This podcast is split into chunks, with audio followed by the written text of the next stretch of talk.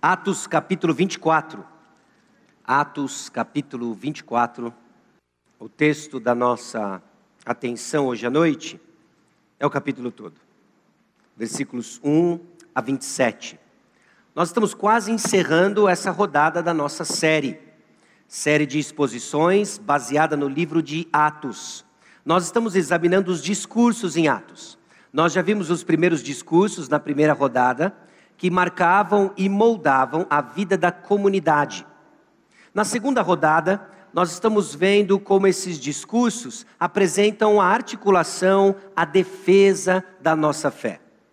Era a atividade, meus irmãos, da igreja primitiva. Ah, e hoje, em particular, nós vamos olhar o capítulo 24 e o que eu chamei de o delito permitido. Ok? Coloca aí entre aspas, o delito permitido. Nós vamos ver como o apóstolo Paulo defende a sua fé, defende a sua fé de maneira coerente com a transformação que a fé operou em seu coração. E aí, no meio dessas acusações e defesa, eis que surge o delito permitido. O que, que é isso? E nós vamos ver em Atos capítulo 24, versículos 1 a 27. Okay? Qual é o panorama da passagem? O contexto aqui no livro de Atos, meus irmãos, isso tem sido um desafio nessa série toda, de posicionarmos cada um desses discursos dentro de um contexto mais amplo. Okay? A mensagem ela é proclamada no mundo dos judeus até o capítulo 12 do livro de Atos. O livro de Atos foi escrito por Lucas. Lucas tem o objetivo de descrever a, a continuidade do ministério de Jesus através do Espírito Santo por meio da igreja, por meio dos discípulos. E até o capítulo 12, existe uma ênfase na descrição de como a proclamação do Evangelho atinge, se espalha no mundo dos judeus. A partir então do capítulo 12, versículo 25, até o final do livro de Atos, nós vemos justamente a expansão do Evangelho entre os gentios, o mundo dos gentios. Então, Atos capítulo 24 se encontra justamente nessa segunda parte do livro de Atos, narrando e descrevendo a expansão do evangelho no meio dos gentios. Quem são os gentios? Os gentios são os não-judeus, ok? Não é alguém bem educado, é o não-judeu. Então, agora o evangelho avança, expande entre aqueles que não eram judeus, os gentios. E vai trazer então uma descrição detalhada, inspirada, sobre os efeitos do Evangelho que cria e expande a igreja. Esse é o livro de Atos. Conforme ele caminha, conforme o Evangelho avança. Tem muito então para aprendermos, tem muito para crescermos na prática, voltando sempre e refletindo sempre em nossa visão de queremos viver justamente a experiência da igreja primitiva de Atos capítulo 2. Agora, como é que o evangelho avança em meio à oposição? Como é que o evangelho avança em meio à oposição? Esses discursos da defesa da fé nos ajudam a entender. Porque, naturalmente, por nossa intuição humana, como nós correspondemos a essas circunstâncias difíceis, respondemos a essas circunstâncias difíceis em meio à oposição, é acharmos que isso vai ser um breque. E Atos nos ajuda a entender como o Evangelho expande no meio da oposição, no meio de intensa perseguição. Bom, dito isso, nós vamos ver nos versículos 1 a 9 que Ananias e outros anciãos, liderança religiosa de Israel, vai acusar o apóstolo Paulo através da figura de um orador, Tértulo. Um camarada muito eloquente, quase como se fosse um promotor particular, que vai apresentar a acusação diante do governador Félix. Nos versículos 10 a 21, nós vamos ver que Paulo faz sua defesa diante do governador Félix com muita calma e alicerçado em verdade. Eu não sei exatamente como é que você está construindo isso na sua cabeça, mas nós já vimos tantas coisas com relação à defesa da fé que nos ajudam a sair um pouco do estereótipo de briga de argumentos, não é? Quando nós entramos nesse modo briga de argumentos, nós não estamos defendendo a fé como o Senhor nos instrui e como tem sido ao longo da história da igreja. Nós já falamos sobre a comunhão com Cristo Jesus, vital para a defesa da nossa fé. Nós já vimos que a defesa da fé, quando bem articulada, vai seguir os propósitos divinos, ainda que ela seja, entre aspas, fracassada. Temos visto que a defesa da fé está intimamente ligada com o seu próprio testemunho pessoal, no entendimento do que Cristo fez em você. Paulo vai fazer uma defesa de fé corajosa, calma, porque ele tem os seus olhos fixos no lugar certo, a verdade imutável, suficiente de Jesus Cristo. E no final do capítulo, nós vemos a resposta desse governador, da sua esposa, em que ele busca ganhar tempo, e esse cozinhamento do processo de Paulo é a oportunidade que ele precisa para pregar mais do Evangelho. Meus irmãos, uma visão correta uma perspectiva correta do Evangelho vai nos ajudar a enxergar ameaças, vai nos ajudar a enxergar perseguições como oportunidades. É o que o apóstolo Paulo faz aqui e em tantas outras passagens no livro de Atos. Bom, eu espero que no final você enxergue que a defesa do Evangelho é uma atividade espiritual dirigida pelo próprio Evangelho dirigida pelo próprio Evangelho. Então vamos nos primeiros nove versículos, nós vamos ler em blocos esse capítulo, tá bom? Os versículos 1 a 9, depois que lemos o versículo 1 a 9, nós vamos apurar alguns detalhes, tirar algumas lições, vamos para o próximo bloco, os versículos 10 a 21, apuramos alguns detalhes, tiramos algumas lições, e aí vamos para os versículos 22 a 27. Então diz assim o texto nos versículos 1 a 9. Cinco dias depois, desceu o sumo sacerdote Ananias com alguns anciãos e com certo orador chamado Tértulo, os quais apresentaram ao governador um libelo contra Paulo. Sendo este chamado, passou Tértulo a acusá-lo, dizendo: Excelentíssimo Félix, tendo nós, por teu intermédio, gozado de paz perene, e também por teu providente cuidado, se terem feito notáveis reformas em benefício deste povo. Sempre, por toda parte, isso reconhecemos com toda gratidão. Entretanto, para não te deter por longo tempo, rogo-te que, de conformidade com a tua clemência, nos atendas por um pouco porque tendo nós verificado que este homem é uma peste e promove sedições entre os judeus esparsos por todo o mundo, sendo também o principal agitador da seita dos nazarenos, o qual também tentou profanar o templo, nós o prendemos com o intuito de julgá-lo segundo a nossa lei. Mas sobrevindo o comandante Lísias, o arrebatou das nossas mãos com grande violência ordenando que os seus acusadores viessem à tua presença. Tu mesmo, examinando, poderás tomar conhecimento de todas as coisas de que nós o acusamos. Os judeus também concordaram na acusação, afirmando que essas coisas eram assim. Bom, eu não sei o que você notou aí do discurso de Tértulo, mas parece o Sambarilov, não é? Ele vem nos versículos 3 em diante e passa toda uma bajulação com Félix. Essa é uma bajulação milimetricamente pensada, essa é uma estratégia de retórica em que Tértulo sabe com quem está falando e sabe como ele vai conseguir atenção. Tértulo sabe com quem ele está falando e sabe como ele vai conseguir atenção de Félix. Bom, esse é esse orador profissional Tértulo. Usando essas táticas aí de bajulação, ele profere uma acusação política. A questão não é política. A liderança de Israel não tem o mínimo interesse em acusar Paulo em vias políticas. A política se torna um instrumento para que eles consigam o seu verdadeiro propósito, porque trata-se de uma acusação teológica, trata-se de uma batalha espiritual. Política é uma circunstância, política é uma ferramenta em que Tértulo, amando da liderança de Israel, vai usar para os seus propósitos. É uma acusação política e consistente com a linha dos judeus. Ela é muito bem desenhada. Ela chama atenção e repete alguns temas que já apareceram em outras disputas e acusações contra a igreja do Senhor Jesus Cristo.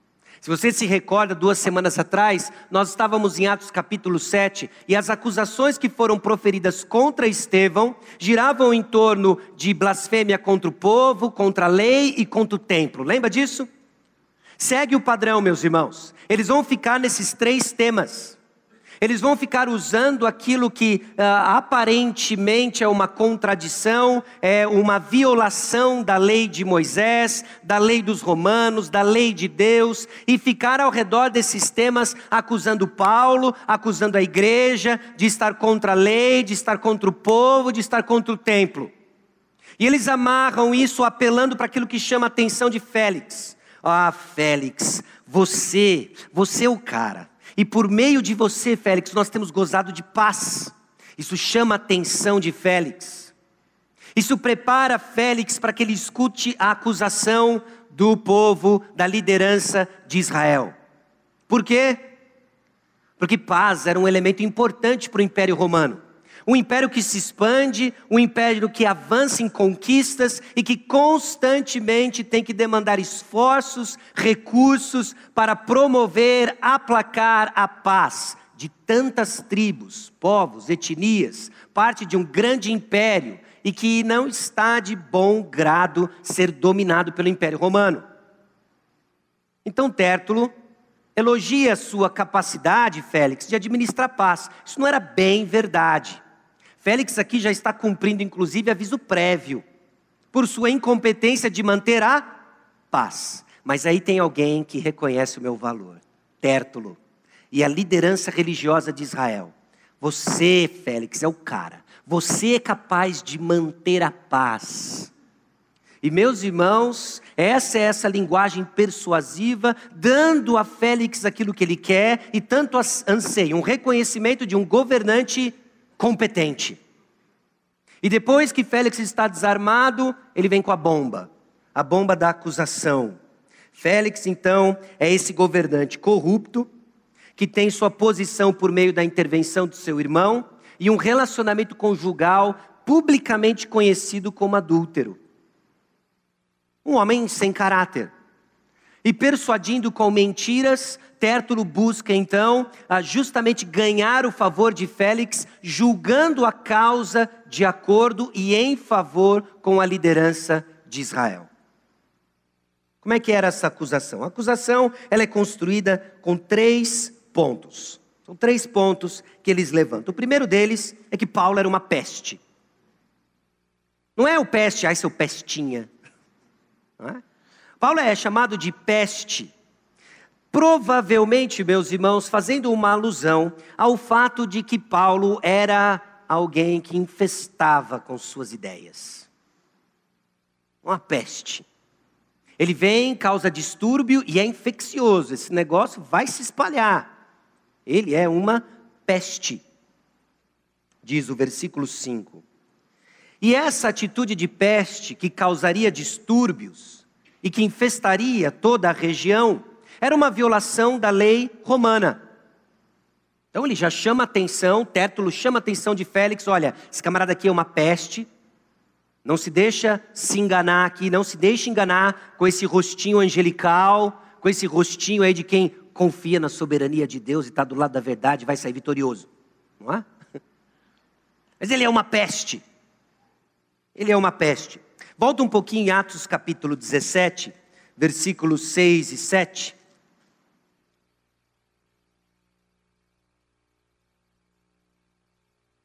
Para você ter uma ideia do que é o teor da acusação aqui, do que eles estavam chamando o apóstolo Paulo. Versículos 6 e 7. Porém, não os encontrando, arrastaram Jason e alguns irmãos perante as autoridades, clamando: Estes que têm transtornado o mundo chegaram também aqui os quais Jason hospedou, todos estes procederam com, procedem contra os decretos de César, afirmando ser Jesus outro rei. É essa a ideia aqui de peste. O que, que a peste faz, neste caso, nessa acusação?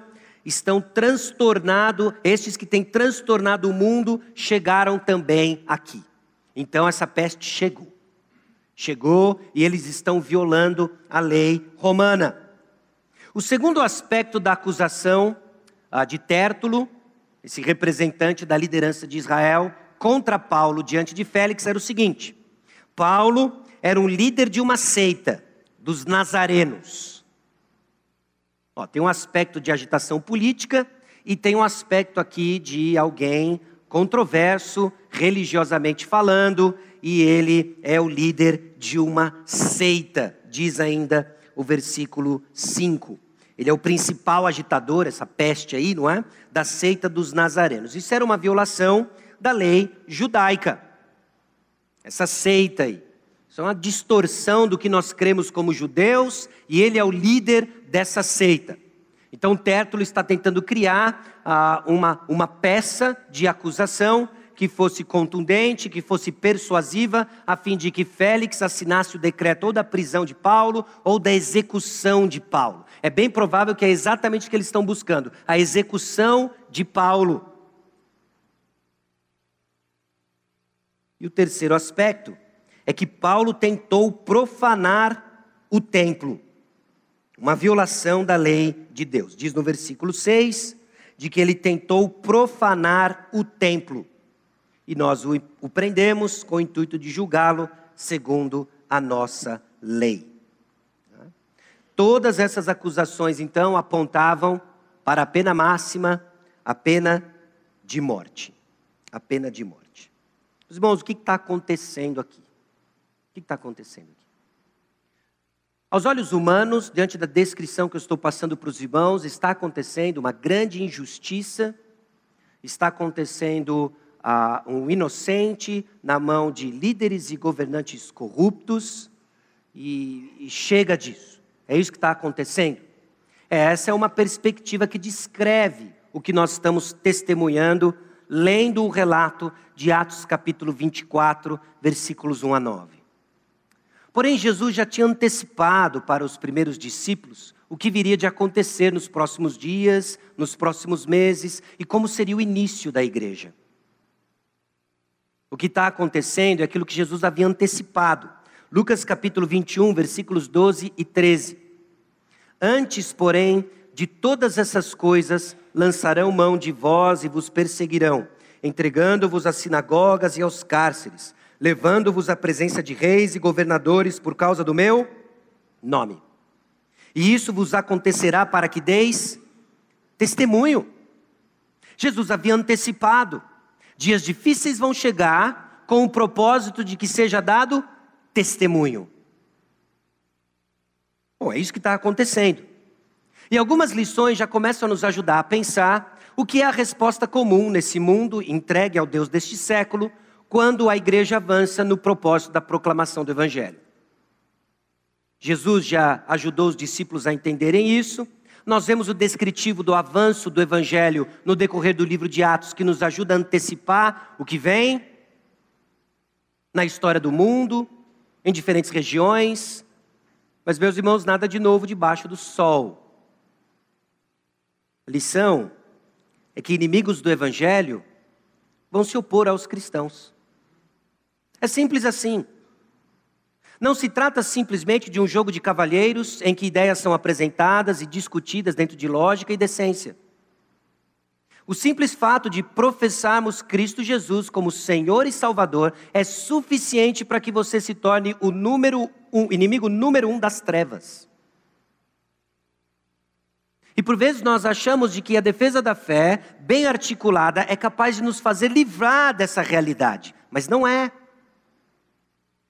Porque perseguição, hostilidade é uma resposta natural, frequente e tem sido ao longo desses últimos dois mil anos quando a luz é proclamada.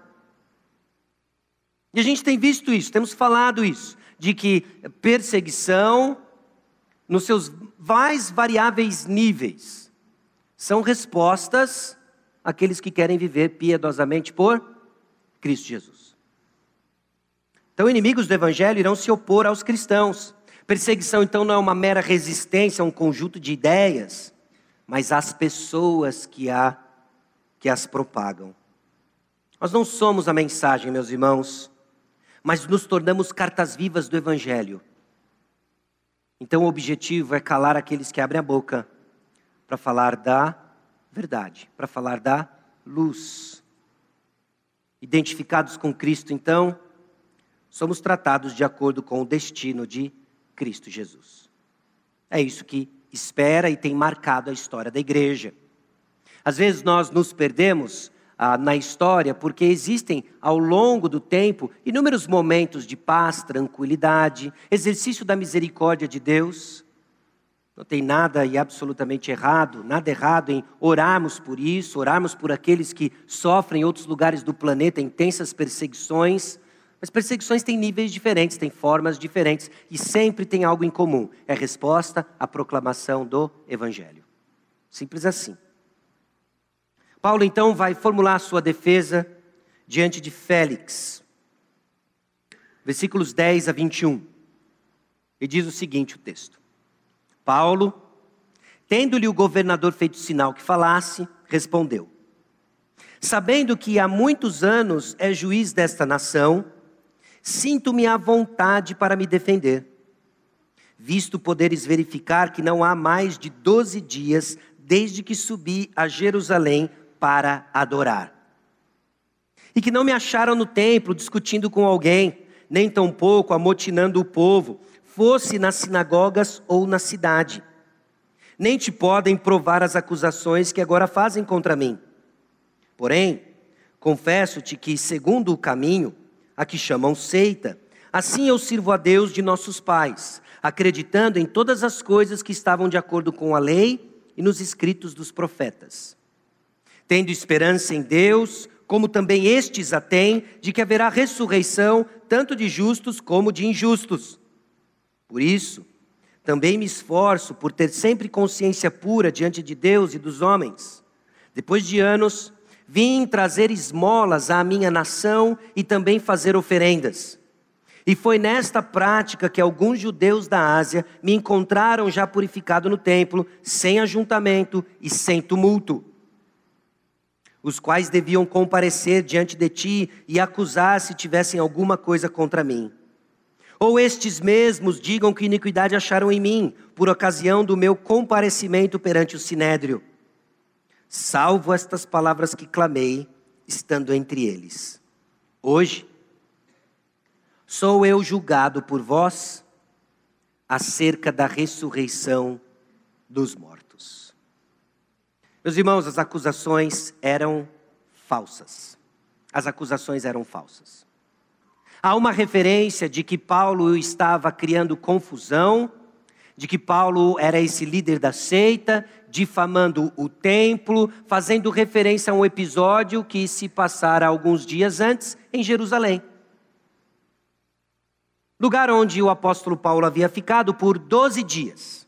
Em 12 dias, o apóstolo Paulo criou uma seita, um motim, um golpe de Estado e profanou o templo, no qual ele sequer havia sido visto um ninja. Ou uma clara acusação falsa. Uma clara acusação falsa. Vire um pouquinho em Atos capítulo 21, versículos 27 a 29.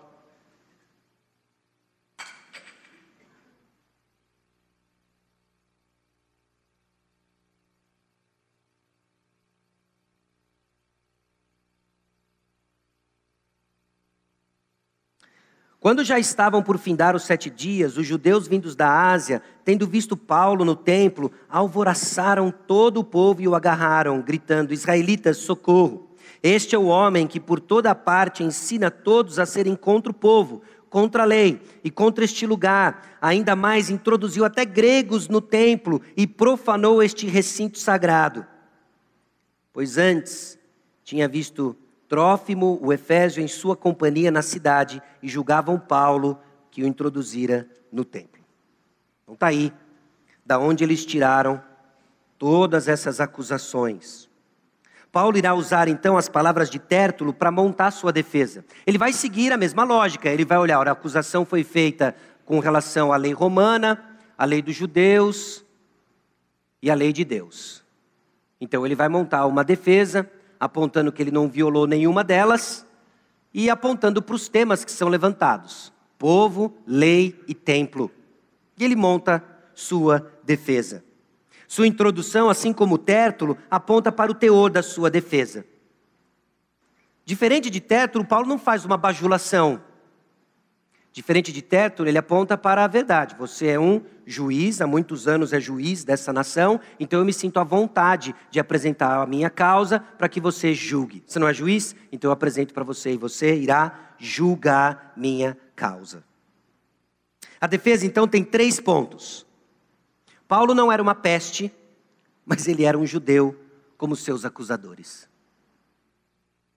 Grande parte desses romanos sequer queriam ter envolvimento, além do necessário para manter a paz e a estabilidade política com as coisas de judeus.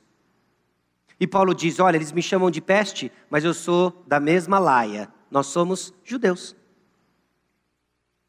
Nós somos judeus.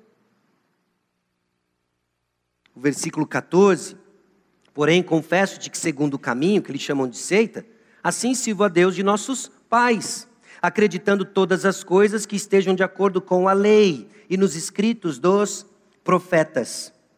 Então não tem aqui violação de lei romana, Félix. Eu estou simplesmente seguindo a tradição. Obviamente, com o um entendimento mais claro, com os olhos abertos pelo Espírito Santo, entendimento completo da lei do Senhor. Paulo não é um líder de uma seita, mas seguidor do caminho, tendo esperança em Deus, como também estes a têm, de que haverá ressurreição, tanto de justos como de injustos. Ele já está ensaiando algo que vai ser o seu desfecho final depois. Ele vai falar sobre essa ressurreição. Porque Paulo não está só se defendendo, Paulo está preparando o terreno para pregar o evangelho. A preocupação do apóstolo Paulo não é necessariamente sair livre da acusação, livrar sua pele. A preocupação do apóstolo Paulo continua a mesma: pregar o evangelho. Olhos fixos nisso. Olhos fixos na pregação do evangelho. E no terceiro ponto, então não tem violação da lei judaica, e Paulo não profanou o templo, mas seguiu seus ritos sem violação. Não houve aqui violação da lei de Deus. Bom, basicamente nos versículos 11 a 16, ele traz sua defesa: não quebrei a lei. Nos versículos 17 a 20, não tem motim, não tem agito. E no versículo 21 ele descortina para Félix qual é o problema: o delito permitido. O delito permitido. Estou sendo julgado pelo quê? Por causa da ressurreição. Porque a minha mensagem é o Evangelho. É por isso que eu estou sendo julgado, Félix. Não se tratava então de acusações legais, mas teológicas, espirituais. Havia muito barulho em toda essa acusação política que Tértulo, amando da liderança de Israel, está apresentando diante de Félix. E Paulo começa a desconstruir isso, porque era um homem justo, era um homem transformado pelo evangelho em quem não havia dolo. E ele apresenta então de que ele não havia descumprido a lei romana, ele apresenta que ele não havia descumprido a lei de Moisés, ele apresenta que ele não havia descumprido a lei de Deus. O ponto é o seguinte, Félix: o ponto é que eu estou sendo julgado pela ressurreição dos mortos, é por isso que eu estou sendo julgado. A questão era a mensagem de Paulo, esse era o delito, delito permitido. Paulo mostra então uma fé genuína, uma consciência pura diante de Deus e dos homens. Meus irmãos, grande parte da nossa covardia na defesa da fé é porque nós não temos uma consciência limpa diante de Deus e dos homens. Você sabe que para engajar na defesa da fé, você sabe que para articular a defesa da fé de maneira pública e no seu contexto, sua vida vai ser posta à prova. O seu CPF vai ser checado no Serasa. Uma consciência pura diante de Deus e dos homens é que nos dá a coragem e a ousadia para seguirmos proclamando o Evangelho em meio à hostilidade, ainda que seja carregada de mentiras. Mas um caráter provado, um caráter que demonstra as transformações do Evangelho, é o segredo, é a base dessa coragem e dessa ousadia. Paulo tem moral na pregação do Evangelho, uma consciência pura diante de Deus, diante dos homens. E a relevância da ressurreição é justamente porque prova o ponto da suficiência da morte de Jesus. Jesus ressuscitou. A morte de Jesus é suficiente para pagar o preço dos meus e dos seus pecados. Mostra a supremacia do seu senhorio. A falência de um sistema religioso criado por homens que não entenderam a lei de Deus. A mensagem do Evangelho vem então para mostrar a, a falácia, a falência de tudo aquilo que a liderança judaica havia então criado, a baderna teológica que eles haviam criado. A ressurreição dos mortos também proclama a antecipação do retorno de um juiz. Está entendendo porque essa mensagem precisa ser abafada? Diante então da refutação das acusações, o julgamento cessaria. O julgamento deveria acabar. Félix entendeu o que está sendo dito, ele já havia inclusive sido exortado por um governante anterior de que, olha, não tem dolo, não tem razão para prisão, não tem razão para execução. Só que Félix é um político. Félix está tentando tirar algum benefício dessa história. Félix está, tirando, está querendo tirar proveito dessa situação. Ele vê essa liderança enfurecida, ele vê esse homem sem culpa, ele vê esse homem com uma mensagem muito clara, em quem não há dolo, e pregando uma mensagem. E ele fica: de quem que eu posso tirar alguma coisa aqui? Talvez se eu acalmar um pouco essa liderança, eu vou ser bem visto pelos meus superiores, quem sabe esse aviso prévio caia. Mas ao mesmo tempo não tem como eu soltar esse camarada, a não ser que ele seja alguém endinheirado. Tem amigos ricos, consiga me dar alguma coisa, e aí eu libero ele. Félix vai ficar observando quem dá mais. Onde eu vou ter a melhor oportunidade? Mas o ponto, meus irmãos, que essa é a perspectiva humana de como avaliamos Félix. Mas existe um Deus soberano, que já havia antecipado para Paulo o seguinte: Paulo, é o seguinte. Você vai e eu vou mostrar para você quanto vale sofrer pelo meu nome. Você vai e o que te espera são cadeias e perseguições. Coragem, estou com você. Você vai e você vai testemunhar do meu nome até Roma. Paulo sabia quem estava com ele, sabia qual era a missão e que ela não tinha ainda terminado. Bom, tem lições aqui, meus irmãos. As lições é que a luta é de ordem espiritual, não legal ou meramente moral. O que ajudou o apóstolo Paulo no meio disso tudo e de toda essa confusão em que naturalmente o seu coração seria tentado como o meu e o seu. Que absurdo, estou indignado. Félix realmente é um juiz ímpio. Paulo entendeu a natureza da batalha. E as testemunhas fiéis falam calmamente e corajosamente. Calmamente e corajosamente. Paulo tinha essa coragem, garantida pelo próprio Senhor Jesus. Atos capítulo 23, versículo 11. Na noite seguinte, o Senhor, pondo-se ao lado dele, disse: Coragem. Assim como você testemunhou a meu respeito em Jerusalém, deverá testemunhar também em Roma. Com coragem. Bom, terceiro bloco, nós vemos que Félix toma uma decisão política não necessariamente justa. Uma decisão política não necessariamente justa. Versículos 22 em diante. Então Félix, conhecendo mais acuradamente as coisas com respeito ao caminho, adiou a causa, dizendo: Quando descer o comandante Lísias, tomarei inteiro conhecimento do vosso caso. E mandou ao centurião que conservasse a Paulo detido, tratando-o com indulgência e não impedindo que os seus próprios o servissem. Passados alguns dias, vindo Félix com Drusila, sua mulher, que era judia, mandou chamar Paulo e passou a ouvi-lo a respeito da fé em Cristo Jesus. Dissertando ele acerca da justiça, do domínio próprio e do juízo vindouro, ficou Félix amedrontado e disse: Por agora podes retirar-se, e quando eu tiver vagar, chamar-te-ei. Esperando também ao mesmo tempo que Paulo lhe desse dinheiro, pelo que chamando-o mais frequentemente, conversava com ele. Dois anos mais tarde, Félix teve por sucessor Pórcio Festo. E querendo Félix assegurar o apoio dos judeus, manteve Paulo encarcerado.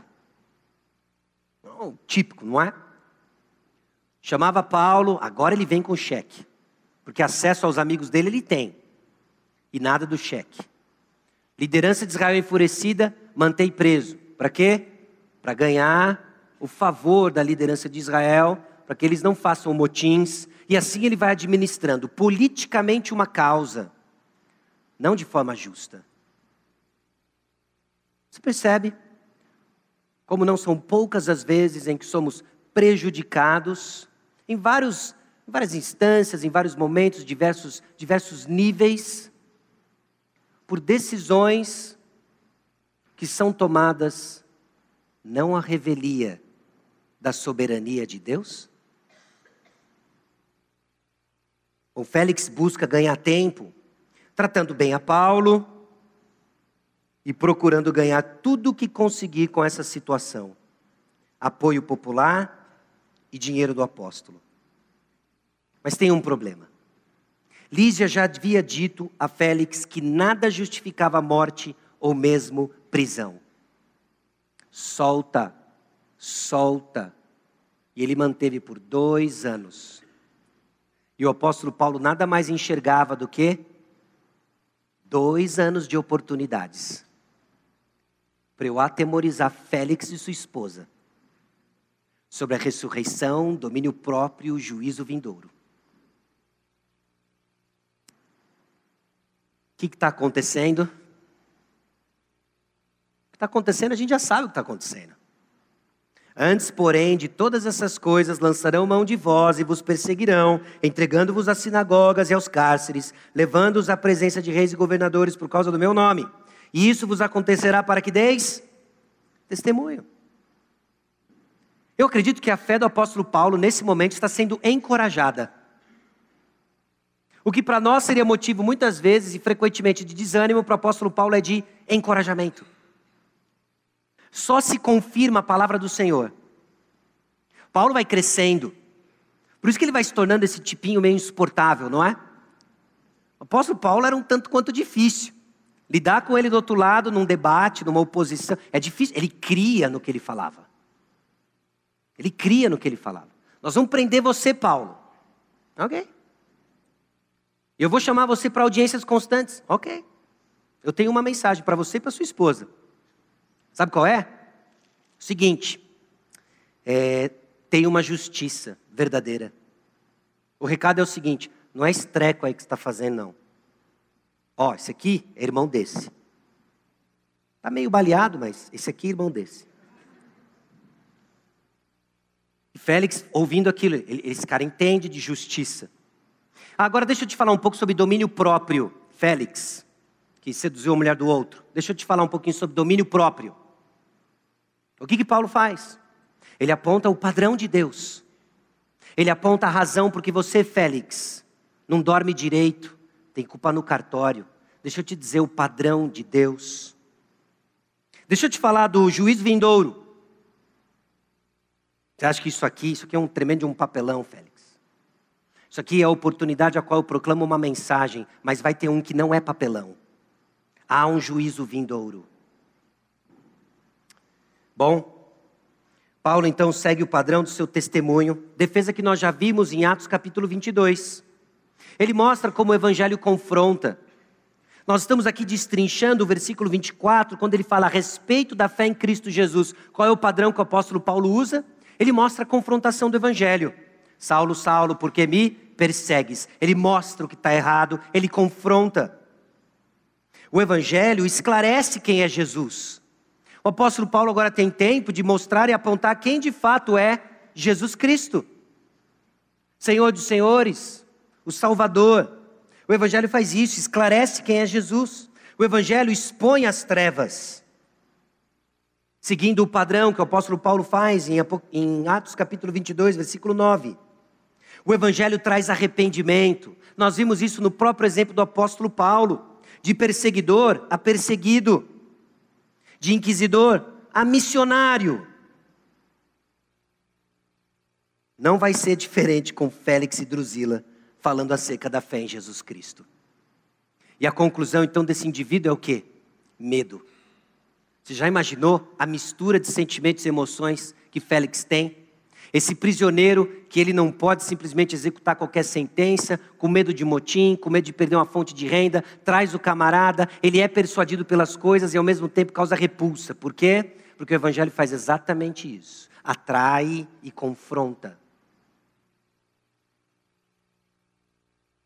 Bom, dissertando então acerca da justiça, do domínio próprio, juízo vindouro. Justiça, há um padrão demandado por Deus em sua santidade e a justiça do juízo ou da salvação. Romanos capítulo 3, versículo 5 diz o seguinte: Mas se a nossa injustiça traz a lume a justiça de Deus, que diremos? Porventura será Deus injusto por aplicar a sua ira? Falo como homem. Félix sabe o que ele está fazendo. Félix sabe o que ele está fazendo. Ele consegue enganar muita gente e manter uma aparência de justo juiz. Ele sabe o que ele está fazendo. E Paulo adverte: Deus não é assim. Deus não é assim. Ele fala acerca do domínio próprio, esse controle de paixões, o que é requerido diante de Deus, em que todos nós, meus irmãos, estamos longe, estamos aquém. E do juízo vindouro, o resultado de não ter o que é requerido diante do padrão de Deus, Félix ficou amedrontado e deu um perdido. Tira esse cara daqui. Tira esse cara daqui. Muitas vezes é assim que funciona. Não é? Nós achamos que podemos brincar de esconde-esconde com Deus como uma criança. Lembra do, do esconde-esconde da criança? A criança vai se esconder e ela se esconde assim. Ninguém vai me achar. É o que Félix faz diante da clara exposição do Evangelho, diante da acusação de que ele tem culpa no cartório, diante do apontamento de que Jesus Cristo é o caminho, de que tem coisas para abrir mão, de que tem um caminho para seguir, Félix resolve calar o mensageiro. Tire ele daqui. Tire ele daqui. Isso não resolveu o problema de Félix. Calar a voz de Deus não resolve o seu problema. Cauterizar a sua consciência não resolve o teu problema. Só tem uma solução para o teu problema. O teu problema diante do Senhor é resolvido com a provisão divina, Jesus Cristo, nosso Salvador. Essa é a resolução dos nossos problemas. Enquanto o mundo segue uma baderna, num circo de injustiças, o povo de Deus mantém os olhos fixos procurando não escape, oportunidades. Oportunidades. Bom, lições. Além de todas essas, tem mais uma: circunstâncias adversas, diversas, são oportunidades para o testemunho da fé. Meus irmãos, nossa agenda é outra. Nossa pátria está nos céus. Então nós seguimos a pátria que está nos céus. E a agenda da pátria dos céus é outra. Não é necessariamente o bem-estar social, não é a justiça desse mundo. Todas essas coisas têm o seu lugar e tem uma forma em que nós conversamos sobre elas. Mas se ficamos só nelas, deixamos de enxergar as oportunidades da proclamação do Evangelho. Deixamos de enxergar o avanço do verdadeiro reino, do reino de Deus, que avança com o cetro da proclamação do Evangelho. Segue transformando num pano de fundo circense das injustiças deste mundo. É nesse pano de fundo de trevas que a luz de Cristo brilha intensamente. Porque a defesa do Evangelho é uma atividade espiritual dirigida pelo próprio Evangelho. Então, deixa eu colocar para você algumas perguntas. Sua avaliação das injustiças é calibrada pelo Evangelho e suas oportunidades? De todas elas, meus irmãos. Desde quebra de contrato de operadoras de telefonia celular, é?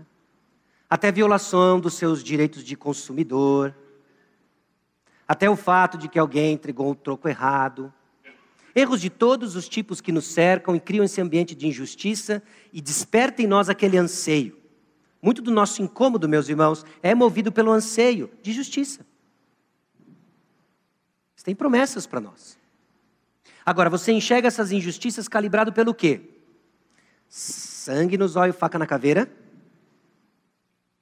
Que te leva justamente aquilo que Tiago capítulo 3 nos exorta, essa sabedoria demoníaca que causa todo um forfé, não é? Causa toda uma confusão. Presta atenção nos sinais.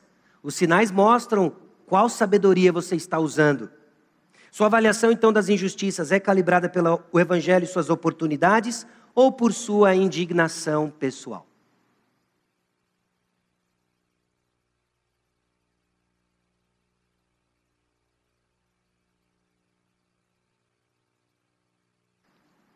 Como você responde aos ataques da fé? Aos ataques, melhor dizendo, à fé. Okay? Nossa fé ela é atacada constantemente, não é? O tempo todo, todo o tempo, nossa fé é atacada. Amanhã você se prepara para mais um dia no seu ambiente de trabalho, mais um dia no seu ambiente de estudos. É bem possível que você escute coisas, escute coisas hoje à noite, escute coisas onde for. Como é que você responde ao ataque da fé? Moldado pela verdade que cremos ou tomados por medo dos desdobramentos. O apóstolo Paulo avançava com coragem, o apóstolo Paulo avançava com firmeza, porque ele sabia em quem ele cria e ele tinha bem clara a visão da missão. Qual é o seu propósito? Qual a sua missão? Nossas reações são termômetros importantes de onde está a nossa confiança o que suas reações estão falando da sua confiança. A resposta certa todos nós sabemos. Deus é soberano, segue no controle. Amém? Suas emoções estão dizendo isso? Suas reações estão dizendo isso? Suas indignações estão dizendo isso? Suas redes sociais estão dizendo isso? Porque, meus irmãos, nossa postura diz o que de fato nós confessamos. E diante de tanta injustiça, diante de tanta coisa que acontece, no nosso dia a dia, em várias esferas, na história do mundo e da humanidade. Nós somos cidadãos dos céus. Nossa missão é outra. Lembre-se, lembre-se da mensagem da ressurreição. Que o nosso delito seja apenas um. A gente prega Jesus. Esse é o único delito que nós devemos ser acusados. Esses crentes aí que fica pregando Jesus. Mas eu temo que já não é o único delito ao qual nós somos acusados. Já faz um tempo. Então é hora de juntarmos os cacos, lembrarmos qual é a missão, de que a nossa alegria está no Senhor. Amém? Baixe sua cabeça, nós vamos orar. Logo depois da oração, nós vamos ouvir o pós-lúdio. E aí nós temos alguns avisos para os irmãos. Senhor nosso Deus, aqui chegamos diante de Ti e da Tua palavra. A Tua palavra que descreve, ó Deus, como santos do passado, como irmãos nossos, responderam a